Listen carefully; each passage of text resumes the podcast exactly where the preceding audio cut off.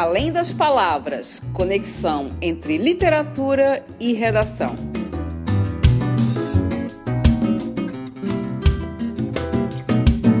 Bom, voltando aqui ah, para finalizar nosso debate a lista de livros para vestibular 2020 da UFSC, chegamos agora com o livro de contos do catarinense Péricles Prade, né? Os Milagres do Cão Jerônimo. É um livro de contos publicado em 71. É, o autor nasceu em Rio dos Cedros, Santa Catarina, em 1942. Escritor, poeta, contista, historiador, crítico literário e de artes plásticas, ele tem uma conexão né, na obra dele, a gente vai ver isso. Advogado e professor universitário, escreveu mais de 60 obras nos campos da poesia, ficção, história, filosofia e literatura. É, sua obra é incluída por críticos no que se conhece como realismo fantástico. Nesse livro temos 15 contos curtos, narrados em terceira pessoa, com enredos absurdos, tons oníricos e fortes cargas surrealistas. Né? Ele é, também teve considerado como tendo sido influência, né? inclusive ele diz que o, o título foi influência da novela de rádio Jerônimo, é, Herói do Sertão. Eu fui saber isso depois, né? Achei interessante. Os críticos identificam em sua obra influência da pintura surrealista de autores e artistas como José é, J. Veiga, Gabriel Garcia Marques, Luiz Buñuel e Salvador Dali. Né? Então, para a gente fechar esse debate aqui, um livro de contos, a gente falou da importância do gênero do conto, o que a gente pode falar sobre ele? Bom, em primeiro lugar, claro, a gente tem uma representação da literatura catarinense Sim, na prova, que é, é, sempre né, uma característica do nosso exame vestibular, é também privilegiar a escrita local, né? mas nesse caso aqui acontece algo inusitado, porque o autor realmente ele não tem referências né, ao cenário né, florianopolitano, ao cenário catarinense, é uma escrita que se universaliza mesmo, que não tem aspectos de regionalidade, regionalismo, certo? Então é importante destacar isso, porque pode ser feita alguma pegadinha sobre isso. Nos anos anteriores, os livros traziam referências ao espaço catarinense. Esse né, livro, inclusive, ele é um, um livro que vai é, trazer uma dissolução dessas nossas noções de temporalidade e espacialidade tradicionais. Quer dizer, ele vai construir mesmo o campo mesmo do simbólico, do metafórico, do onírico, que é característico mesmo de uma escrita né, surrealista, como, como se costuma dizer a respeito dele na crítica, não é?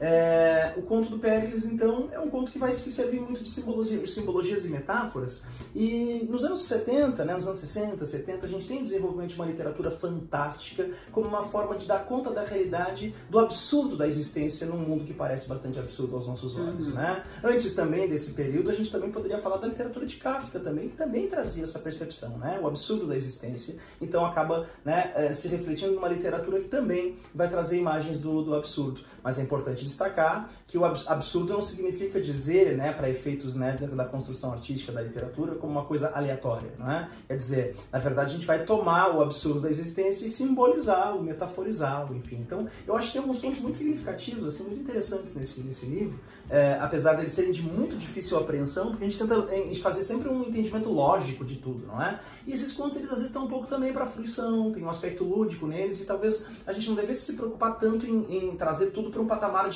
logicidade, tudo tem que ser lógico, lógico, lógico. Não, em alguns momentos a gente vai perceber que não é essa a proposta do texto. A poesia simbolista do Cruz por exemplo, ela não se pretendia lógica também. Ela era feita para ser experimentada pelo nosso, pelas nossas sensações, enfim. Mas de qualquer maneira, a gente consegue extrair né, significados, né, ou racionalizar algum sentido né, para as metáforas do Pérez. Eu vou pegar um ponto que eu acho bastante interessante, é, chamado é, O Monge Asteros, certo? Aqui está o livro, né, a gente tem contos bem curtinhos, eles têm ali duas páginas de, em média, né? Os contos, então é, é duas, três páginas assim, uhum. num livro de formato pocket, né? Aliás, essa edição aqui ela tem os Milagres São Jerônimo e o Sapão para Gigantes, né? São duas obras. E só o que se está cobrando mesmo são os contos de Os Milagres do São Jerônimo. Quando eu te refiro então ao conto uh, do Monge Asteros, é muito interessante porque a gente tem a chegada numa cidade, né, de um sujeito, né, misterioso, enfim, que começa, né, a, a, a tentar pregar algumas, algumas ideias, algumas palavras e acaba que ele vai, ao final do conto, ele conduz a massa, a multidão, curiosa para um, um sacrifício, para um suicídio coletivo, certo? O que eu acho interessante aqui então é o poder né, encantatório, né, é, é, messiânico né, de uma figura que se coloca como líder e que arrasta a multidão à autodestruição né? Sei lá, parece uma figura, sei lá, de um mito, né? De alguém que chega aqui para, né, de repente uhum. assumir a figura de, né, de, de, liderança que vai salvar, quem sabe, as pessoas, ou oferecer alguma resposta para aquilo que elas não têm, e elas cegamente vão atrás, então, dessa referência e acabam, né, enfim, se destruindo, ao invés de encontrar alguma solução, algum sentido para as coisas. Então, tudo está no campo das metáforas, das simbologias, isso é, um, é, realmente é um trabalho muito interessante do, do Péricles. Enfim, é, a gente tem né, contos mais, é, talvez mais destacados, me parece, para fazer essas leituras para vestibular. Eu acho que esse conto do Monge Asteres é um conto interessante. Eu destacaria também, como a Cintia falou, a questão do diálogo com as artes plásticas, né? Uma vez que a gente tem ali um conto chamado No Museu, que dialoga com uma obra de Van Gogh, por exemplo. Né? E aí então a gente tem uma referência ali ao quadro Café Noturno do Van Gogh, e a gente tem um personagem que seria o pintor de roxas faces, ele é referido assim. Então os personagens eles se universalizam, né? eles não são chamados por nomes próprios, muitas vezes, né? Acontece o personagem ser essa referência mais universal, que poderia ser qualquer um, né? Mas o pintor de roxas faces, então ele era fascinado pelo trabalho do Van Gogh, pelo, por aquele quadro, ficava lá conversando, entre aspas, com o quadro todas as manhãs, até o dia em que ele resolve ir ao museu e é, dialogar com o quadro e dizer para o personagem que aparece na tela que subvertesse a imagem, que bagunçasse a imagem, que modificasse a tela. Talvez o desejo mesmo do, do, do é, do admirador de Van Gogh, de quem sabe superar o seu mestre, ou de quem sabe, né, de alguma forma destruir, entre aspas, aquilo que é uma obra que parece tão grandiosa que seria intransponível. Lembra que é um pintor de roxas faces. Então, né, a ideia mesmo de querer superar o mestre talvez possa aparecer metaforicamente aqui na ideia de tentar destruir simbolicamente a obra de Van Gogh. Curiosamente, o personagem da tela responde, né? Ele teria bagunçado mesmo toda a tela. É, o que o pintor de Rochas Faces diz é: Ah, eu te prometo uma liberdade se você bagunçar tudo que está aí dentro do quadro. E o personagem que está ali dentro do quadro bagunça tudo e diz: Tá, é a minha liberdade. Bom, a liberdade já está em ti. E aí o conto se encerra misteriosamente com o assassinato do pintor de roxas faces depois. A gente tem várias imagens, então, assim, que são super, né, aparentemente inexplicáveis, né, dentro do texto. Tem uma dentadura que se desprende, né, da, da, da, boca de um sujeito e sai por aí autônoma a realizar as coisas. Então a gente percebe um pouco do absurdo da existência e da maneira como nem tudo está ao alcance da nossa razão e do nosso consciente, né, Marcelo? Sim, do nosso consciente. E que aí tá, a, a literatura vai trabalhar uma outra esfera, né? É, psicanálise, vai entrar psicanálise, o, o inconsciente está tá falando mais alto aí. Uhum, Exatamente. É.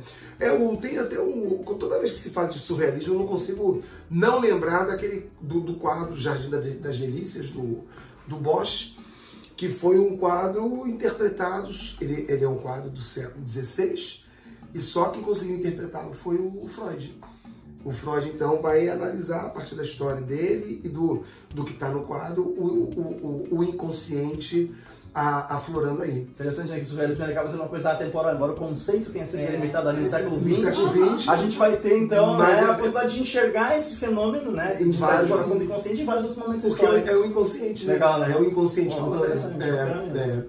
E, e todos essas, esses, esses contos do, do, do, do Prade me, me, me, leva, embora a gente não tenha assim, não dá pra gente colocar dentro de um único período, mas eu de novo, é, é, é, eu não quero ser clichê, mas jogaria de novo na, na importância do nosso aluno ficar muito atento à ditadura, porque quando você fala inconsciente, você deixa na tua obra aflorar esse inconsciente, você está, independente de qualquer coisa, libertando. Uhum. A palavra-chave aí, no meu entendimento, é sempre libertar. É, então, quando, quando, você pega qualquer obra do surrealismo, né, pegando aí o, o, o Gabriel Garcia Marques, ou o nosso Saramandaia, né, a nossa novela Saramandaia, uhum. você está libertando. Você está libertando aquilo que, por qualquer motivo que seja, por muito tempo ficou preso, né? te prendeu, te limitou, e por isso que você chama de, de, de, de surreal, de inconsciente, porque você não percebe, mas ele está saindo de você, está saindo de um controle é, onde você está reprimindo, né? Aí vem a, a repressão, onde você está recalcando aquilo ali para que aquilo não, não apareça. E como, se eu não me engano, a obra é publicada em 71, né? Uhum. né? Então, 71, essa obra sendo publicada, 71 é bem o período de maior violência da, da, do, da ditadura militar. Mas, de novo, volta a questão aí do, é, do movimento Beat, porque o Beat conduziu ao, ao Woodstock em 69, que está aí comemorando os seus 50 anos. Então eu, eu, eu diria para os nossos alunos, é, é, fique muito atento a esse período que pega aí final dos anos 60, começo dos anos 70, uhum. vê aí quem governava o Brasil, que no caso aí era o Costa e Silva, o Médici, e a importância que isso aí traz. Mas a obra do Prade é curiosamente a menos falada, mas é uma das que eu mais me identifico. Uhum. Eu gosto muito, muito desse, desse, desse estilo que o Prade assume no, no, na obra dele. É uma escrita bem diferente. É bem diferente. Né? É, é, surpreende, mas de novo a gente caminha por, por, por aquela situação, né? A escrita bem feita, ela tende a ser sempre sedutora. E uma vez a Cíntia que me relatou isso, né? o conto merece ser terminado como um nocaute. Mas aí você pegando alguns contos em que a coisa fica aberta, ele também tem a sua beleza, né? Ele também tem a sua, ele também tem a, a, a sua sedução, que é o que você falou, né? De você imaginar mil coisas. E no Prade eu fico só imaginando o que seria aquela dentadura que ganhou vida própria.